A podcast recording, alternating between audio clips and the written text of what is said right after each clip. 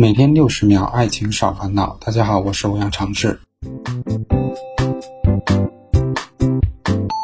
表错情，会错意，都源于你怎么去听一句话。所有沾沾自喜到最后懵逼错愕的故事，都逃不开“利己”这两个字。趋利避害，人之本性。情商比较低或者阅历比较浅的人，总习惯用本性去听好话。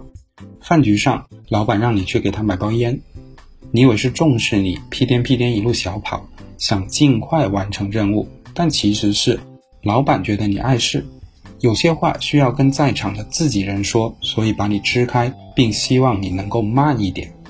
主管跟你说这事不急着决定，后面再讨论讨论。你以为主管很满意你的工作，还担心你的身体，感动莫名，但其实是主管对你的方案并不满意，你最好尽快改改。姑娘跟你说自己的男朋友很花心，有点渣，不关心自己，你以为这是说明他们即将感情破裂，他已幡然醒悟，而你未来可期，但其实是姑娘认为自己男友很有魅力，她觉得新鲜刺激，欲罢不能，习惯用利己的路径去听好话。会让你错失很多的信息。当你觉得眼前种种山重水复疑无路的时候，不妨回到过去，将这些惯性回路打破，重新看待一番，也许你就会发现柳暗花明又一村。